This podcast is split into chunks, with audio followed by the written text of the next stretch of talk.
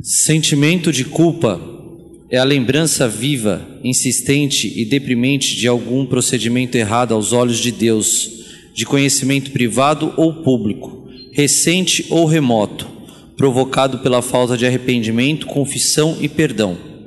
Enquanto não é imaginário nem doentio, o sentimento de culpa pode ser considerado uma graça de Deus, uma dor que cura, uma terapia saudável? Sentimento de culpa é um negócio da psicanálise, não da teologia. Então, pergunta isso aí para um psicanalista, se ele tiver fé em Deus, ele responde, porque nós conhecemos pecado e arrependimento. E o que a palavra chama diz é tristeza e não culpa. Um Deus que pagou tudo na cruz não acusa ninguém de culpado. Ele trabalha com a tristeza. A tristeza que leva ao arrependimento. E aí a Bíblia diz que tem dois tipos de tristeza. Uma tristeza que adoece porque não vem de Deus, e essa talvez passe por, por esse montão de injunções da sociedade, e uma tristeza que vem de Deus, e a tristeza que vem de Deus leva ao arrependimento. Então, culpa é um negócio de psicanálise, sei lá, não é minha praia, é, meu, minha área é teologia e filosofia, não tem nenhum, esse elemento não está em nenhum dos dois. Então eu nem sei que, o que, que é isso aqui, porque a Bíblia não fala em culpa, fala em tristeza e arrependimento, porque todas as nossas culpas foram levadas na cruz. Então, um Deus que se sacrifica desde antes da fundação do mundo, fala de arrependimento e perdão. Então, se é isso que, que o, a, a pessoa que fez a pergunta está pensando, é, ótimo. Se não, agora, a falta de arrependimento, confissão é, e perdão. Essa é outra coisa que não tem na teologia. Nunca há falta de perdão. Nunca há falta de perdão, sempre há falta, se houver, de arrependimento e de confissão. Por isso que a, a, a Bíblia é, o tempo todo oferece o perdão e o perdão está aberto para todos. É, qualquer um que se, que se arrepender será perdoado. Ponto. Então, o perdão nunca é sonegado. O perdão, inclusive, é a priori. O perdão é a, o movimento de Deus que sustenta o universo. Primeiro Deus perdoou, depois disse haja cruz e finalmente disse haja luz. Então, primeiro ele disse haja perdão, depois haja cruz e depois haja luz. Porque perdão não é o contrário de justiça, é o contrário de vingança. Então, o perdão não exime a ação da justiça, mas impede a vingança e cura emocionalmente, olhando para os nossos, a partir dos nossos relacionamentos. Então, uh, perdão está sempre liberado, está liberado desde antes da fundação do mundo, senão não haveria criação. Então, o Senhor já criou a partir do perdão, por isso tudo que Deus criou sustenta e tudo que Deus sustenta vai resgatar de alguma maneira, umas pela salvação, outras ah, pela submissão, porque todo joelho vai se dobrar diante de Deus e toda língua vai confessar que Jesus Cristo é o Senhor. Portanto, uns farão isso por conversão, outros farão isso por submissão. A submissão não salva, a conversão salva, mas a submissão é conditio sine qua non para continuar no universo. Ponto. Está escrito. Se todo o joelho vai se dobrar e toda a língua vai confessar, tanto os que se converteram como os que não se converteram, então você tem duas aproximações em relação a Deus no, no, no futuro definitivo. Uma é a conversão, que nós conhecemos agora, e outra é a submissão, que todos conhecerão finalmente. Os convertidos estão salvos, os submissos estão sob autoridade. Ponto. Não tem reino paralelo no universo, não, companheiro. Entendeu? Não tem reino paralelo no universo. Todo joelho vai se dobrar e toda língua vai confessar. Então, vai haver dois relacionamentos com Deus: um pela conversão e outro pela submissão. Mas não vai haver duas autoridades no universo. Então, isso tem que ficar muito claro. E o perdão está aberto para todos os que se arrependerem e para os que confessarem os seus pecados, que a, a confissão é um instrumento para os cristãos que pecam. Tá certo? Porque o camarada não convertido, ele não confessa pecados, ele se descobre pecado e entende que precisa nascer de novo. Quem confessa pecado é crente. Tá certo?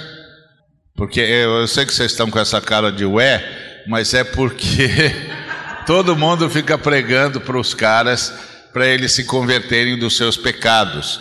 E aí acabam transformando a salvação num elemento moral. Mas a salvação não é um elemento moral, é um elemento existencial. Por isso as escrituras exigem novo nascimento nova criatura, isso é ontológico, isso é existencial. Quem não nascer de novo não entra. Agora, os cristãos, sim, esses bandidinhos que já se converteram, que já têm habitação do Espírito Santo e sai por aí entristecendo o Espírito Santo, como eu, esses têm de confessar os seus pecados porque esses já não tem mais problema de natureza, mas agora tem problema de safadeza. Então eles têm de confessar os seus pecados, e o Senhor é fiel e justo para perdoá-los e para purificá-los de toda iniquidade. Então essas coisas precisam ficar claras, porque senão a gente fica trocando alhos por bugalhos e não sabe mais o que é está falando. Então quando eu prego para um ímpio, eu digo: você tem de nascer de novo, moço. Você é uma pessoa em estado de pecado. Não é que você peca, você só sabe fazer isso. Você vive, você é pecado. Você não faz nada para a glória de Deus, você está morto nos seus delitos e pecados, você é pecado. Se você não nascer de novo, não tem chance para você. Agora, para o crente, bandidinho, irmãozinho, que já experimentou a salvação do Senhor e agora vive uma vida porcaria, eu digo, meu filho, faça o favor de alistar os seus pecados, se ajoelhar e pede perdão agora, bandido. Como é que você tem a divina semente e anda desse jeito? Aí ele tem de confessar pecado. O, o, o ímpio tem de nascer de novo. O crente tem de confessar pecado. E perdão é algo que Deus já liberou desde antes da fundação do mundo e garantiu com o sangue de Jesus. Embora realmente, ao meu ver, a culpa seja um assunto da psicanálise, existem muitos evangélicos que sabem usá-la muito bem para é, manipular o povo, né? Então, assim, realmente existem pessoas, sim, que, ao meu ver, que, que sentem sentimento de culpa, que têm sentimento de culpa, que são amargurados por ela, e, como diz o texto ali, é, é, é, interessante, interessante não, é preocupante até quando é, coloca aqui. É, o sentimento de culpa pode ser considerado uma graça de Deus, enquanto não é imaginário nem doentio, ou seja, talvez quem tenha colocado isso aqui ache que realmente Deus pode usar a culpa, né, para mexer com pessoas, como disse o pastor Ariovaldo. Eu, particularmente, também acho isso muito complicado de dizer, quando na verdade Existem sim pessoas no meio evangélico, inclusive, que sabem manipular as inadequações que nós seres humanos temos.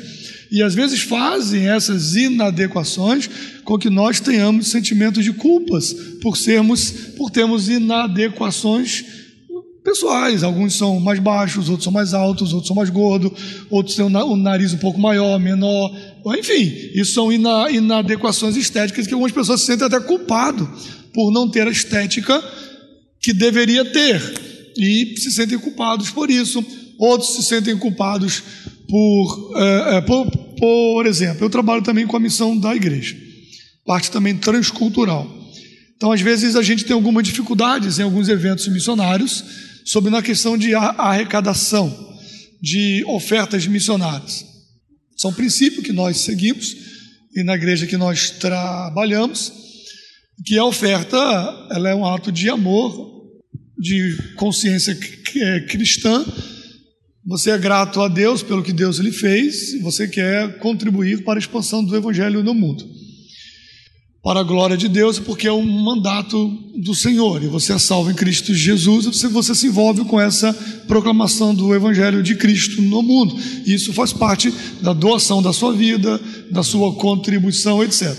Mas existem pessoas que é, manipulam isso para também a contribuição. Então eu posso chegar aqui, próximo do horário do almoço, mostrar umas fotos de umas crianças passando fome, com as barrigas grandes, e você se sentir culpado por ter refeição daqui a pouco. E você vai se sentir culpado porque você tem as três refeições diárias. Então você pega, e tem pessoas que sabem manipular isso muito bem. Pegam, você pega tudo que você tem no seu bolso e você dá na oferta para aquele trabalho missionário. E arrecada-se aquilo. A gente tem fé que é entregue para onde tem que ir, né? Geralmente, quando se é, manipula esse sentimento de culpa nas pessoas, hum, geralmente essas arrecadações não vão para onde tem que ir, mas isso já é outra coisa. É, e as pessoas então elas entram nessas contribuições justamente porque tem o seu sentimento de culpas é, manipulado. Então, obviamente que Deus não está nisso. E essas pessoas que fazem, fazem esta contribuição ou vivem a fé por terem a sua culpa manipulada, essas pessoas no próximo culto precisam ter de novo a sua culpa manipulada. Então ela fica de promoção em promoção, de regressão em regressão, de todo culto tem que ter um, um troço diferente para você ter um frenesi, para você espiar aquela culpa que você sente, a culpa porque você teve isso hoje, a culpa porque você teve aquilo ontem, a culpa porque você dormiu não sei o quê, enfim, e, e não há, na verdade, um arrependimento. E você não vive um evangelho da graça de Deus e da misericórdia de Deus. Então, quando você, voltando para a perspectiva da contribuição missionária, quando você contribui, por exemplo, para o trabalho missionário, e contribui por amor, por é, gratidão a Deus, pelo que Deus lhe fez, essa contribuição é regular, ninguém precisa manipular a sua a, é, é culpa dentro de você. Você contribui gratuitamente. Você contribui porque a ação de Deus trabalha em você, porque o amor de Deus está na sua vida, porque você entende, como diz o Salmo 67, seja Deus é, é, gracioso para conosco e nos abençoe para que se conheça na terra o seu caminho e entre todos os povos a sua salvação. Então nós entendemos que, que Deus nos abençoa para que a bênção de Deus em nós seja compartilhado com outras pessoas que têm menos do que nós. Então você entende esse princípio do evangelho e você contribui, você entra em campanhas para abençoar pessoas que têm menos do que você, pra, mas não para manipular sentimentos de culpa. Isso não é evangelho. Isso é isso é estratégia ma maligna do, do tinhoso, do cão, do nome que você quiser dar para ele. É, então, assim, não é, não tem nada a ver com o Evangelho de Jesus. Deus não vai manipular isso. Deus não manipula suas inadequações. Deus lhe apresenta o Evangelho, o Evangelho de Jesus. E o Evangelho, ele desmascara as nossas mazelas e os nossos pecados. A luz acende, João, no capítulo 3, diz isso. Quando diz que ó, alguns não quiseram, por quê? Porque eles amaram mais as trevas do que a luz, porque suas obras eram mais. Ou seja, a luz acende, o evangelho é luz que acende no meio das trevas. E algumas pessoas não gostam do que vê. Quando a luz acende, elas falam: Eu sou assim, puxa vida. E às vezes elas preferem voltar para a escuridão porque não gostam de ver como são. O evangelho desmascara a ordem do dia, seja da corrupção, da mentira, do engano, da promiscuidade, desses pseudo-crentes, falsos crentes que vivem a prática do pecado. Nós não somos nós não somos pecadores que somos santos de vez em quando. Nós somos santos que pecamos de vez em quando, porque estamos em corpo uh, que tem a natureza do pecado, nós estamos em corpo glorificado. Nós não, nós não vivemos na prática do pecado. Cometemos pecado sim, não somos anjos em corpo, não somos seres já em corpo glorificado. Então somos santos que pecamos de vez em quando, mas não vivemos na prática do pecado. Aquele que vive na prática do pecado, ele tem as suas inadequações manipuladas por culpa. Então você gera na igreja o que já dizem aí os pensadores, os teólogos antes de, de mim, que você cria na igreja uma geração com a síndrome de Saul. Você está vivendo uma vida é, terrível, mas aí você chama Davi para tocar harpa para você domingo à noite. Aí você ouve uma boa música, uma boa palavra de autoajuda, você vai no culto e ai, eu senti uma paz tão grande hoje. Aí volta segunda-feira e volta mentiroso, enganador, promíscuo, sem vergonha, safado, fazendo tudo que é errado, vendendo seu voto, negociando, fazendo negociatas. E aí apronta, aí vai para um lugar que o cara manipula sua culpa de novo, aí você se sente, ah, sou miserável, mas não há arrependimento, porque há arrependimento parte de um princípio que há mudança de vida, porque houve-se arrependimento, houve perdão. E se houve perdão foi porque você realmente entendeu o evangelho de Cristo e mudou a sua vida.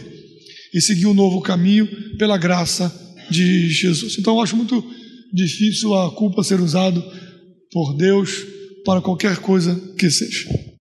Deus não, não quer que você viva com esse sentimento de culpa, porque as Escrituras não dizem isso.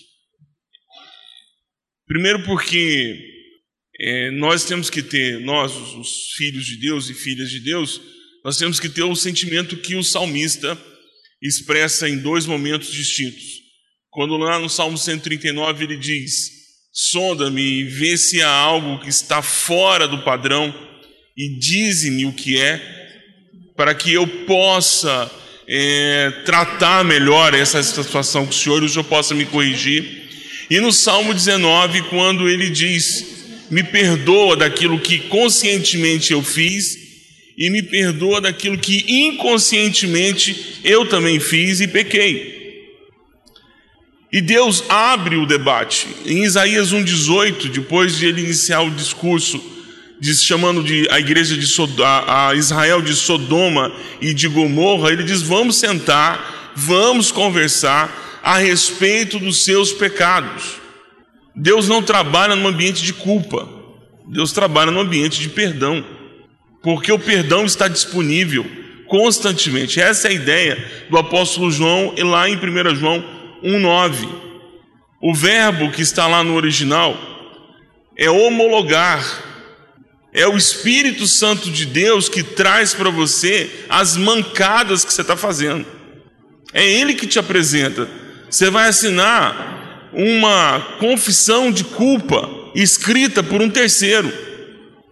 E aí ele diz que lavou está novo, porque ele é fiel para perdoar, purificar. Ele é justo e fiel para nos lavar e purificar. Purificar. Sentou na autoclave, é isso que fala? Esse é o nome? Na autoclave de Deus. Você sai puro. Acontece que a nossa relação com a culpa, ela é uma relação maquiavélica. Nós utilizamos isso para poder prender os nossos filhos dentro de casa, para cercear a liberdade de terceiros para receber algum tipo de lucro financeiro. O ambiente de culpa é um ambiente demoníaco, no sentido de culpa como manipulação. Então, em nome do Senhor Jesus, não é 70 vezes 7 no sentido de limite, é o que o Senhor está dizendo sempre: não há pecado, não há atitude que não haja um espaço para o perdão. O perdão está sempre além do erro. Em relação à culpa, é, nós precisamos entender que a culpa é sinônimo de acusação e também de condenação. Então, acusar não é algo do Evangelho. Não existe acusação para aquele que está em Cristo, não existe condenação para aquele que está em Cristo. Então, acusar não faz parte do Evangelho. Dietrich Bonhoeffer, num livro que diz é, Vida Comunitária, é um livro fininho que você deve ler, porque ele fala como acabar, como acabar com uma comunidade. Dietrich Bonhoeffer, Vida Comunitária. Como acabar com uma comunidade. Existe uma dinâmica dentro da humanidade, que é condenação e justificação. Ou seja, e se justificar. Então, o que significa isso? Uma pessoa ela é culpada pela outra, e aí existe um instrumentinho, Dietrich Bonhoeffer vai usar, é porque ele é, é muito polido quando escreve, e ele vai falar, uma outra pessoa traz uma informação para você de que alguém está condenando você. O que, que você faz? Você se justifica e condena aquela pessoa que está te condenando.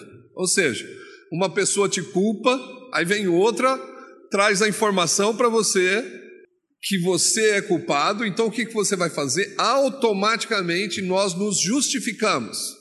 E ao nos justificar, nós condenamos a outra pessoa. E o que significa isso? É o ciclo da violência. Dietrich Bonhoeffer vai dizer é o ciclo da violência dentro da comunidade cristã. Então, como eu faço para sair dessa dinâmica da condenação? Porque tem muita gente vivendo isso. É, é claro, eu me condeno, tem pessoas que me condenam e o diabo me condena. Como eu saio disso? E hoje é muito claro, tá na efervescência da, da vida da igreja essa questão de condenação e justificar-se para não ser condenado. Por quê? Porque diante do ser, nós não queremos ser condenados de forma nenhuma, mas nós precisamos achar um culpado, nós precisamos condenar alguém. E essa dinâmica que Dietrich diz que termina com a comunidade. Acaba. A comunidade acaba aí. E como fazer? Essa dinâmica ela só pode acabar quando nós agimos como o Evangelho age, perdoando. Não tem outro jeito. E é o que Jesus tenta fazer com a religião. A religião, ela culpa por quê? Ela condena você por quê? Porque ela quer ser melhor do que você. A religião condena você porque ela quer ser mais santa do que você. E quem está na dinâmica da religião se culpa porque acha que não tem como se perdoar. Então, Jesus ele ele vem para quebrar essa dinâmica da violência, essa dinâmica da, é, da destruição do homem e do ser. Então, como o que nós temos que pensar para é, aplicar e sair daqui? É uma coisa só. Tiago vai falar que você tem que dominar a sua língua. É isso. Para você conseguir perdoar, você não tem que é, entrar na dinâmica do que estão querendo colocar você, mas você tem que dominar a tua língua, né? E assim, eu queria falar, afirmar um negócio, é que parece que hoje os homens são mais fofoqueiros do que as mulheres, né? Então, é tirar esse estigma da mulher, porque a mulher ela, ela retém muito mais do que o homem. E então o que nós temos que fazer? Nós temos, obrigado. Nós temos que reter a nossa língua. É o que Tiago disse. Por que, que nós temos que reter? É, ou reter o Facebook, o Twitter, o WhatsApp, essas coisas todas. Mas eu quero terminar dizendo: nós precisamos terminar com essa dinâmica dentro das nossas comunidades. E você tem que sair daqui pensando: eu não posso condenar mais ninguém, porque Jesus ele não me condena, eu não posso condenar ninguém. Né? É, agora, ah, mas com isso eu estou muito livre. Aí eu posso fazer o que eu quiser. Não, negão, o juízo está marcado. Essa é a história, já está programado o juízo. E outra, existe um livrinho também chamado Da Liberdade Cristã de Lutero. E ele vai dizer da seguinte forma: você não está condenado, você é livre, pode fazer o que quiser. Pode, deve fazer o que quiser. Porém, você é escravo de todos. Então, ou seja, não faço por quê? Porque se eu fizer, eu estou prejudicando a minha família, por isso eu não faço. Primeiro, eu, eu é, escandalizo as pessoas, segundo, eu estou é, prejudicando a minha família e por isso eu não posso fazer. Eu não faço por causa de você. Agora, vontade de fazer coisa errada, todo mundo aqui tem. eu estou com uma vontade doida de fazer coisa errada, né? E, e, e me coço porque eu estou com vontade de fazer. Agora, por que não faço? Porque eu vou prejudicar você. Então não posso, não posso. Então, Deus me dá a liberdade de não ter condenação. Jesus, ele me liberta dessa condenação. Porém, eu posso fazer tudo o que eu quiser, mas não faço porque eu sou escravo teu. É isso. Então, nós temos que é, sair daqui pensando: não posso condenar, não posso fazer coisa errada porque senão eu vou prejudicar a dinâmica da minha família. E por amar a Deus, eu não vou fazer. Não posso. Não posso fazer. Beleza? É isso. Gostaria de só chamar a atenção é, de uma determinada lógica que nem sempre nós nos, nos damos conta, que é por que, que os seres humanos é, vão para o inferno? Porque estão no inferno. Só vai continuar lá e vai se dar conta do lugar onde estava. E, portanto, nós estamos sendo salvos do quê? Da nossa culpa ou da nossa impotência? Da nossa impotência. Por que, que o Senhor nos deu o que os calvinistas chamam de graça comum, os arminianos chamam de graça preveniente e os sociólogos chamam de marco moral, que é e que eu chamo de ação mantenedora de Deus. Porque nós precisamos ter um mínimo de consciência da nossa impotência. Ele fez isso com todo mundo pelo mesmo motivo que deu a lei aos judeus. Por acaso Deus deu a lei para os judeus para que eles pudessem se salvar ou para que eles descobrissem que precisavam ser salvos? É essa a ideia. A lei não era para salvá-los, era para dizer para eles: está vendo que vocês precisam de um Salvador. O tempo todo. Então, presta, presta atenção na história da Bíblia. A Bíblia diz que Deus criou o homem à sua imagem e semelhança. O homem que Deus criou à sua imagem e semelhança é o casal, porque Deus é uma comunidade, criou a sua imagem e semelhança, criou outra comunidade. Deus é uma família, criou a sua imagem e semelhança, criou outra família. Ok. Então, quando Deus terminou a sua criação, no, no, no, casamento que ele celebrou, o primeiro casamento que ele celebrou, onde ele, deixou, onde ele disse: Por isso deixará o homem pai e mãe, e, e se tornarão ambos uma só carne. Ali nasceu o homem à imagem e semelhança de Deus. Porque a palavra traduzida por uma naquele texto é a mesma traduzida por único no texto do Shema, ouve Israel, o Senhor nosso Deus é o único Senhor. E que é uma, uma definição, uma palavra hebraica que define unidade coletiva, unidade comunitária, conjunto. Portanto, o ser humano, naquele momento, passa a ser um conjunto, uma comunidade. Uma só carne ali é um conjunto, uma comunidade. Como Deus é, porque Deus é uma comunidade. É isso que Moisés nos ensinou quando usou a palavra errad para falar único e não Yahid, porque Yahid é peça única, mas errad é comunidade, é comunhão. Foi isso que Moisés nos disse. Muito bem, então Deus criou o homem à sua imagem e semelhança. Então, o homem à imagem e semelhança de Deus é o casal que vai gerar a humanidade. Muito bem. Aí, a família homem rompe com a família Deus e é lançado para a morte, para as trevas. Ok? Então, todo ser humano nasce nesse ambiente da queda. E uma vez que ele nasce nesse ambiente da queda, ele nasce em estado não apenas de pecado, mas de pecabilidade. ele vai pecar, ele vai ofender Deus o tempo todo. Então, qual é a primeira coisa que Deus tem de fazer? Dar a esse ser humano as condições de perceber que ele precisa de um Salvador. Porque todo movimento de Deus é movimento redentor. Todo movimento da Trindade é movimento redentor.